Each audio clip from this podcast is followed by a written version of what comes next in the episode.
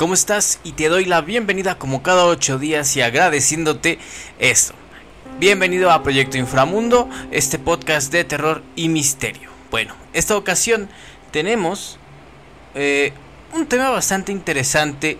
Eh, normalmente este clase de proyectos, podcast de terror, de miedo, de misterio, de casos fuertes, eh, pues están más guiados a crímenes del pasado, por así decirlo.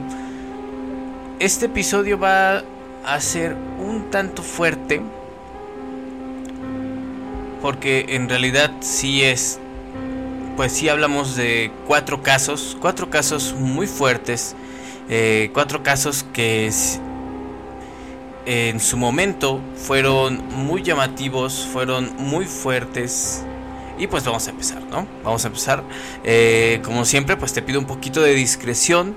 Ah, recuerda que esto es completamente para adultos. Entonces, vamos a empezar, ¿no? El primero de los casos, eh, todos estos casos tienen en común que tienen menos, eh, pues ocurrieron hace poco, a lo mucho 10, 15 años, y que en su momento fueron muy pues llamaron la atención de la sociedad, lo horrorizaron y de verdad pues se hizo un antes y un después, ¿no? El primero de ellos es conocido como el caso de la comandanta china. Eh, la comandanta china de mechones rubios y raíces negras. Esta historia o este caso comienza eh, por una mujer conocida como la comandante china, eh, quien formaba parte de la Guardia Nacional, eh, cuando en noviembre del 2020 fue contactada por un grupo criminal eh, denominado como los Viagras. ahí fue donde empezaría lo más fuerte de su historia. el yogurt la contactó y le ofreció nada más y nada menos que 120 mil pesos mensuales por pasar información a pues al grupo de los Viagras. En un principio esta tarea podría decirse que fue fácil, pues lo único que tenía que hacer ella pues era reportar cualquier movimiento que hicieran las autoridades eh, contra el grupo criminal en Michoacán. Estela de Jesús, originaria de San Cristóbal, eh, Cristóbal de las Casas, comenzó a trabajar con ellos y desde ese entonces se ganó el alias de la comandanta china o la güera china rápidamente notaron su potencial y en diciembre le encomendaron un nuevo trabajo. La mujer ahora debía tomar las armas que el cuerpo policíaco decomisaba y revenderlas al cartel Jalisco Nueva Generación, bando rival de los Viagras. Entonces empezó a sentir la presión de los altos mandos de la Guardia Nacional y se vio en la necesidad de seguir, de decidir, perdón, si quería seguir siendo una uniformada. La Guerra China abandonó eh, la Guardia Nacional en febrero del 2021 de una manera poco formal, simplemente no se presentó más a trabajar, por lo que la institución la dio de baja y la calificó como desertora. Eh, recordemos que es, ella era parte de la Guardia Nacional. La Guardia Nacional es prácticamente el ejército, entonces no es como que tú te puedas eh, desafanar, no puedes renunciar, no te puedes ir simplemente porque pues estás con la máxima autoridad del país, ¿no? Eh, unos creerían que ese sería el final de su historia. Estela de Jesús murió el 11 de julio cuando preparaba un dron con explosivos. Estos eran para atacar al bando rival, el cártel de Jalisco, pero en cambio explotó cerca de donde se encontraba la comandanta y otros cinco eh, compañeros. Su muerte se dio a conocer el 12 de julio, cuando finalmente la Guardia Nacional decidió hablar sobre esta mujer que les había traicionado. En el comunicado indicaron que desde el 16 de febrero Estela de Jesús era considerada eh, presunta responsable por el delito de deserción. Deserción, desertar es cuando un militar abandona su puesto. respecto a las publicaciones en redes sociales que señalan a la mujer eh, originaria de Chiapas que formaba parte de la Guardia Nacional como presunta fallecida al detonar el, pues, el aparato explosivo. En el documento eh, se le consideraba presunta responsable. En la explosión también terminaron sin vida la Sombra y El Resorte, mientras que Rodolfo Sierra Santana, uno de los fundadores de dicho grupo, resultó herido. Según el medio, la güera china había sido reclutada por el cártel de los Viagras para el manejo de explosivo y pilotaje de drones, los cuales eran utilizados en enfrentamientos. Las autoridades reconocieron que la mujer formaba parte del 28 28 del 28 batallón de la Guardia Nacional de Apatzingán. Cabe mencionar que muchos oficiales deciden abandonar las filas militares debido a los sueldos bajos y las largas jornadas de trabajo. Este en su momento fue un caso que de verdad llamó mucho la atención. Yo ya lo había olvidado, sinceramente. Pero al leer la noticia, al verlo, me, pues sí lo recordé porque apareció en las noticias y en su momento pues fue fue una un pues fue fue un escándalo porque cómo era posible que la Guardia Nacional que la policía militar estaba dejando claro que había personas eh, pues de dudosa procedencia dentro dentro de sus filas. Entonces pues mucha gente empezó a tenerle aún más miedo, porque vaya, una cosa es encontrarse con un policía pues corrupto y hasta cierto punto es un policía pues nada más, ¿no? Digo, la gente debería de respetar un poco más el, uniforme, sin embargo, creo que todos preferimos encontrarnos con un pues con un policía corrupto a un militar eh, corrupto. Porque un militar pues tiene más... puede hacer más cosas, ¿no? Segundo incidente. Eh, creo que muy pocos recordamos el día que llegó Coppel aquí a México. Eh, no me hagas mucho caso, pero según yo, a Coppel compró FAMSA o compró Viana una de esas dos. Entonces un día simplemente desaparecieron y empezaron a llegar estas tiendas que tenían lo máximo de ellas es que puedes sacar todo a pagos, o sea, aparentemente funciona. Que si te lo cobran dos o tres veces en cómodas mensualidades, bueno, eso yo no lo sé, yo no lo dije, alguien más lo dijo por ahí. Pero bueno, eh, esto ocurrió en Culiacán, Sinaloa, el 6 de noviembre.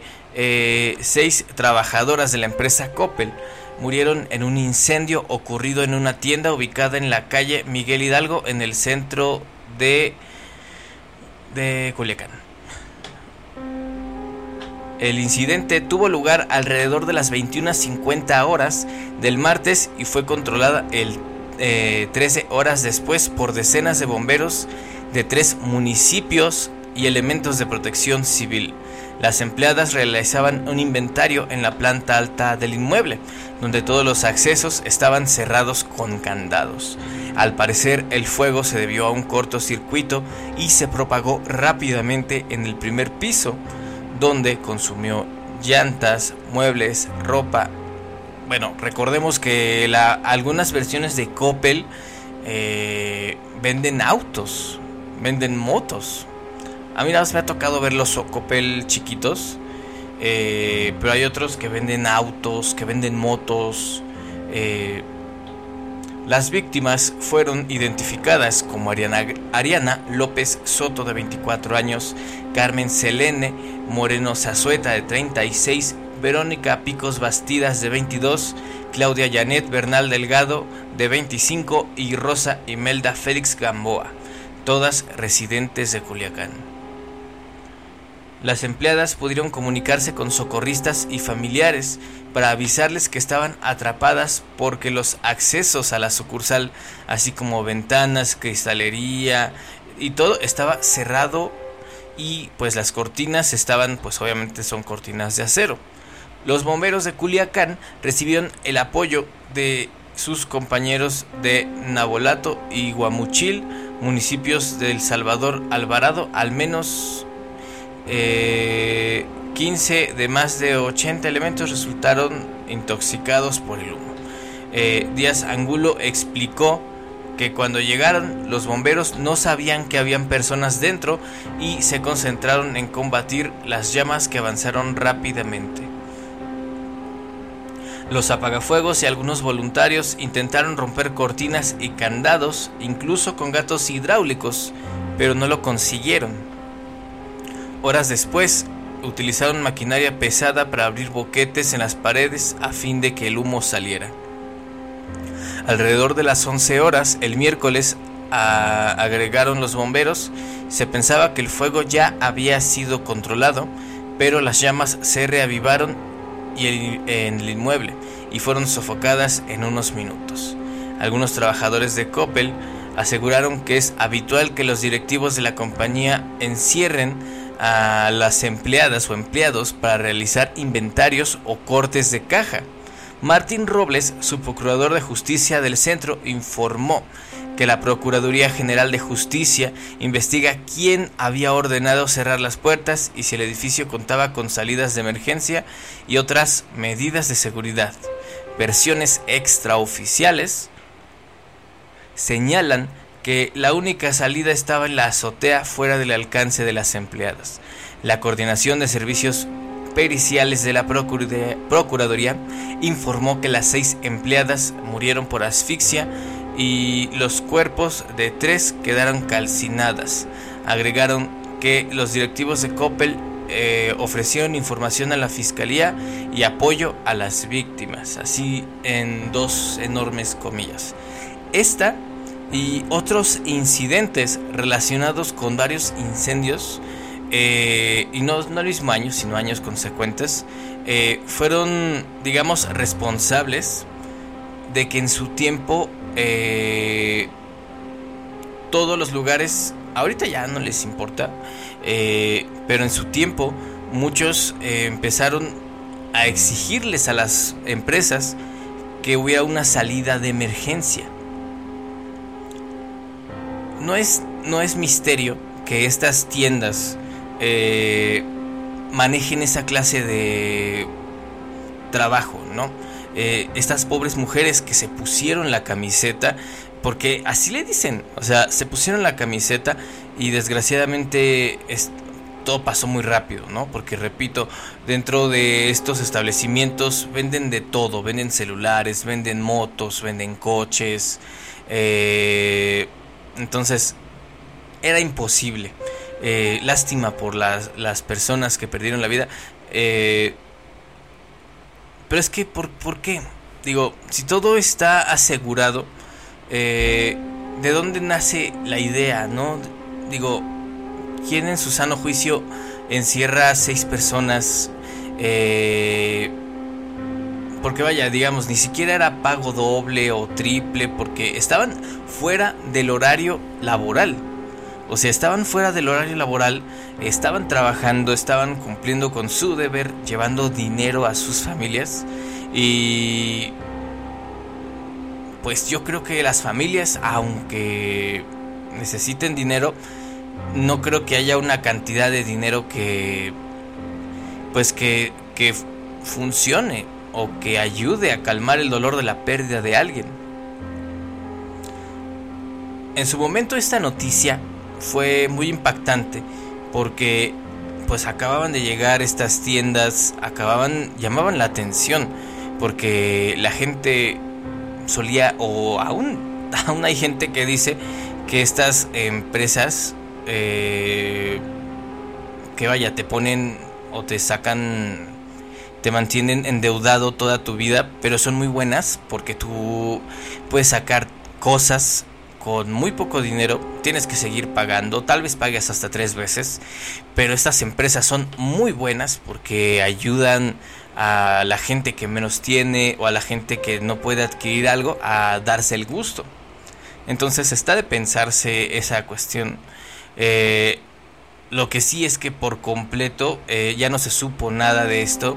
Eh, me hubiera fascinado saber que detenían al tipo o a los tipos que tuvieron la grandiosa idea de encerrar a seis chicas que les dijeron, ¿saben qué? Ahí les van, este, les vamos a dar un poquito más y su cena. Para que se queden a contar toda la noche, ¿no? Y que les dé gusto. Estuvo muy fuerte. Este otro eh, a este me tocó, vaya, no vivirlo, pero pues sí lo vivimos porque yo trabajo por el centro histórico, eh, entonces pues el escuchar calles que conozco, calles que transito incluso en ocasiones, es eh, impresionante. Todo comienza con un video. el video de un hombre que va de lo más normal. Porque ahí en el centro, vaya, a lo mejor hay personas que no lo conocen como uno que trabaja ahí. Eh, está la parte turística, que es común pues ver mucha gente extranjera, eh, youtubers, este, influencers, gente que cree que el centro histórico de verdad nada más es para eso. Eh, pero también hay otra parte que es la de el, el comercio. Desde tiempos muy antiguos, eh, el Zócalo, Tlatelolco, eh, son lugares, eh, La Guerrero, Tepito, son lugares en los cuales ah, el comercio es algo muy común. Entonces, por lo tanto, aún es común ver gente transportando bultos gigantes, transportando bolsas, eh, diableros, que, eh, bueno, gente con diablitos, pues, eh, llevando cargas a cualquier hora. Porque, pues, no solo se comercian ahí, este, pues, ropa, hay de todo, o sea, literalmente de todo. Entonces, se hace muy viral el video de un hombre llevando un diablito un diablito, eh, para los que no sepan, que digo, ¿quién no sabe que es un diablito? Pero un diablito es, pues, es para cargar y estas cajas negras o amarillas en las que a veces viene el pollo. Entonces, este video se hace súper viral, llama la atención, pero por las razones equivocadas. Vamos a escuchar este caso. Videocámaras de la Secretaría de Seguridad captaron en la madrugada del domingo de aquel año eh, a Baltasar Z, que caminaba por las calles del centro histórico. Las cámaras del C5, mis respetos, digo, eh, yo no sé quién las puso, no me interesa qué partido las puso, lo que sí es que lo hicimos con nuestro dinero, entonces, súper bien por nosotros. Eh, en las, se captó las cámaras del C5 eh, del sector del centro histórico captaron el momento en el que Baltasar Z, de 38 años de edad, salía de la vecindad de República de Cuba, en la alcaldía Cuauhtémoc, eh, con el diablito y las cajas que contenían los restos eh, mortales de los menores Alan Yair y Héctor. Este sujeto fue detenido durante el operativo que se realizó de investigación de la Fiscalía General de Justicia de la Ciudad de México, a quien presuntamente le encontraron en su teléfono celular una conversación vía WhatsApp con una joven en la que él reconocía haber participado en quitarles la vida. Edgar salió con el diablito y caminó varios metros cuando eh, le informaron que había un operativo policíaco, por lo que le pidió a Baltasar Z que llevara los, eh, los restos mortales a cambio de un par de grapas. Eh, tengo que explicarlo. un par de grapas de ustedes saben qué. Sin embargo, eh, en el cruce de la República de Chile y Belisario, este hombre tira las cajas y los policías se percatan más que nada eh, de los restos. Ahora, esa es la versión que manejan eh, en el periódico. La versión que se manejaba acá es que estas personas habían estos dos chiquillos, pues eran, eran, eran parte de una comunidad agua o sea, eran hijos de comerciantes eh, ambulantes que pues no se sabe si los niños estaban en alguna especie de mal negocio eh, porque vaya es, eh, es muy común que de pronto ocurran desgraciadamente estas cosas pero lo realmente perturbador o lo realmente fuerte eh, del video es que en un momento dado se ve como este hombre, eh, Baltasar Z, eh, lleva los diablitos, se atora, se le caen las cajas, básicamente los policías van a ayudarlo, descubren la peste o descubren el aroma y bueno, pues lo demás es historia. En su caso, en su momento, fue muy escandaloso esto por lo macabro, por lo siniestro, por lo preocupante que de, verdad llegaba a resultar, más que nada porque todo, ellos eran niños, eh, algunos pueden decir que ni tan niños, sí, 12, 13 años, bueno, creo que decían las edades, no, no, no dicen las edades, pero eh, eran niños, eran preadolescentes, eh, personas o niños que obviamente no podían decidir y desgraciadamente pues se vieron envueltos en negocios eh, pues con ciertos resentimientos por tal vez por tener carencias no entonces eso es lo que hizo que este caso fuera eh, incluso hasta la fecha, un, eh, escándalo eh, muy tenebroso, ¿no? Por así decirlo. Lo peor, por no decir lo mejor, lo he decidido dejar hasta el final porque es una historia de esas que parecen historias de novela. es muy fuerte, entonces te pido discreción, ¿no? Eh, yo creo que todos hemos tenido eh, miedo, o todos los que somos hijos de, pues, de divorciados, de divorciadas.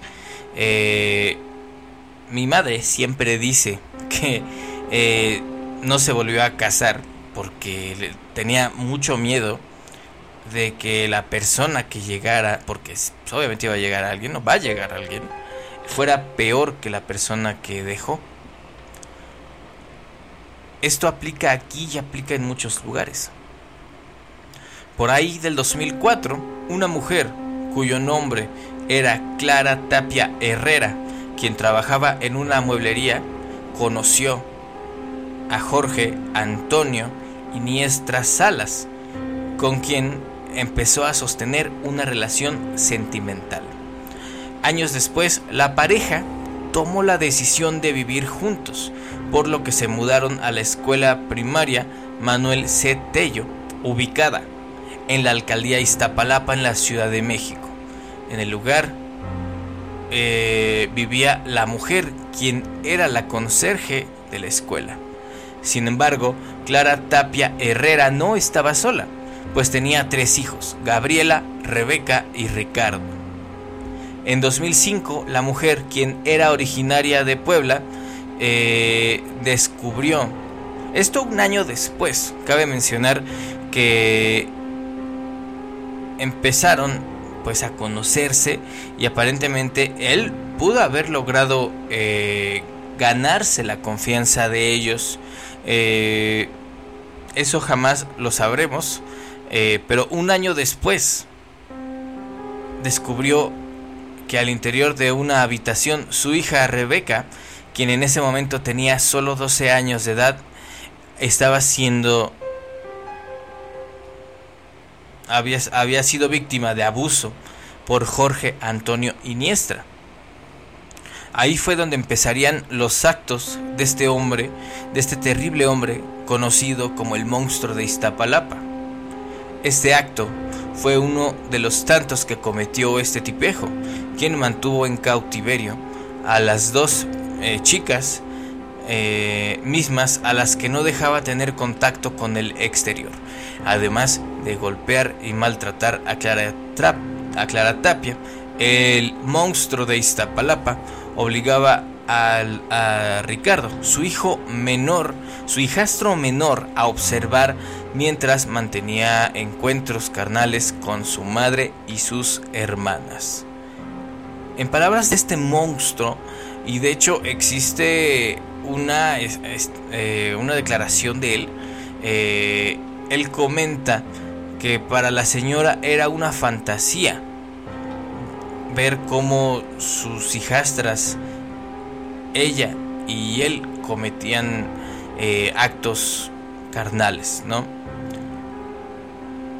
El joven, el más pequeño de ellos, Ricardo, a quien se le obligaba a trabajar en la calle recolectando cartón y vendiendo chicles, era golpeado y amarrado por este monstruo de Iztapalapa en caso de no cumplir con la cuota establecida.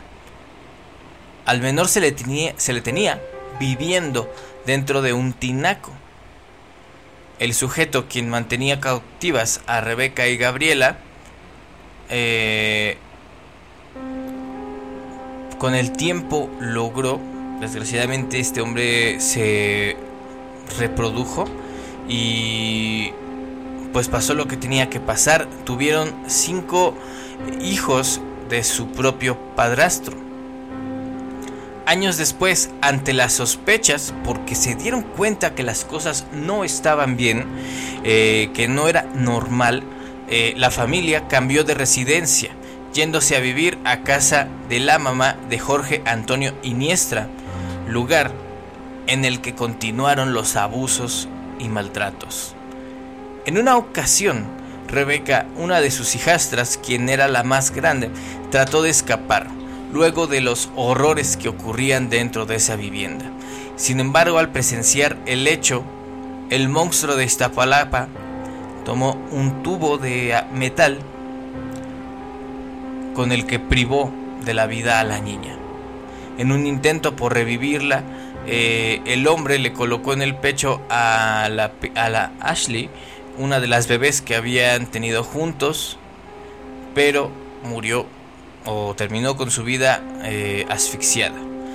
Esta parte no queda muy eh, clara, no queda muy conclusa en ninguna de las este de las fuentes que se que revisé porque revisé varias buscando digamos la más completa pero tampoco la más morbosa pero todas dicen lo mismo que en este momento la, la bebé por algún motivo bye no ante ello, el hombre decidió enterrar ambos eh, restos a ambas personas, es a lo que me refiero, eh, debajo de la cama en la que dormía Gabriela, la otra hijastra, junto a los otros niños.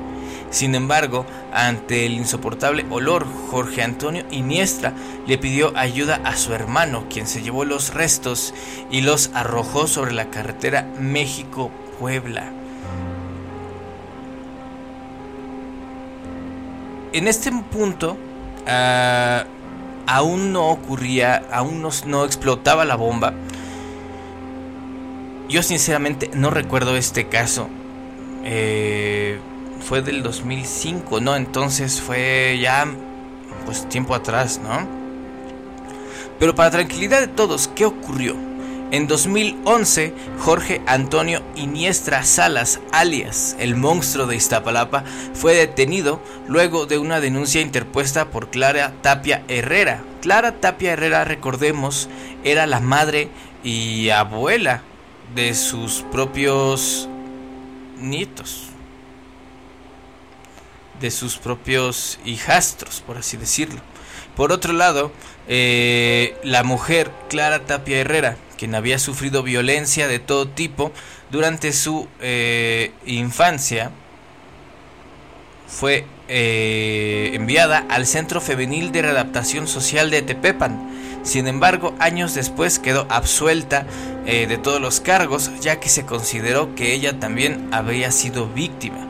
Actualmente, el monstruo de Iztapalapa, eh, cuya familia sabía de sus terribles actos, esa es una parte que es lo que me da mucho bueno, continuemos, cuyas familias sabían de sus escalofriantes actos, cumple una condena de 241 años en prisión por los delitos de privar de la libertad, privar de la vida, lesionar y corrupción de menores, además de explotación laboral y violencia familiar.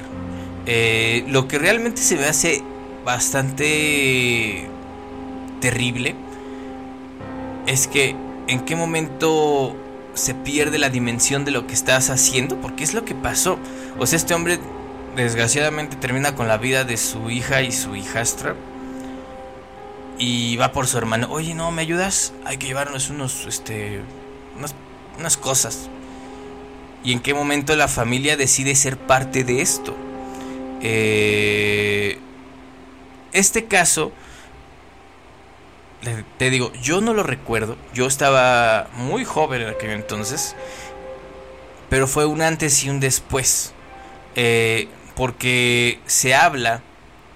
Primero, se habla de Clara. ¿Cómo se llama? De Clara Tapia Herrera. De Clara Tapia Herrera porque ella es una víctima sin embargo, también terminó siendo victimaria, también colaboró, no digamos ayudó, hasta el punto en el que ya decidió poner la demanda. Entonces de ahí, de ahí para acá se empezó a manejar aquí en México eh, otros términos, porque antes solo se era inocente o culpable. También se habla mucho eh, o se ahonda en la sanidad mental. Porque todos estamos de acuerdo que para hacer lo que hizo este hombre, eh, pues se requiere estar mal de la cabeza. Porque otra cosa, eh, la cual no viene aquí, pero eh, investigando, me topé, fue que se le hace una entrevista y este hombre, o esta cosa, porque no es un hombre, ni es un animal, uh, le preguntan, no recuerdo qué cosa le preguntan, y el cuate está sonriendo y él dice... ¿Por qué murieron? Ah, bueno, la autopsia se los dice. De ahí para acá se empieza a hablar sobre salud mental, sobre que claramente este hombre no estaba bien, eh, algo estaba mal, pero ah, de hecho se inició un debate también eh, de si él de verdad tendría que estar en una cárcel o tendría que estar ah, recluido en algún centro de apoyo psiquiátrico. Creo que todos sabemos la respuesta y este hombre ah, pues tendría que estar donde está en este momento a meterlo en una cajita y aventarlo al agujero más oscuro que se pueda. Porque de verdad eh, estas personas no tienen salvación. Eh, y pues nada, ¿no? ¿Cuál de las historias fue la que más miedo te causó? ¿Cuál te perturbó más? Lo escuchamos en los comentarios. Gracias, gracias por suscribirse. Eh, ya, ahora sí, estamos a nada. Ah, llegando a los 500 suscriptores. Pues yo creo que ya vamos a empezar a hablar de alguna rifa o algo. Porque de verdad, eh, pues vamos lento, pero vamos a paso seguro, ¿no?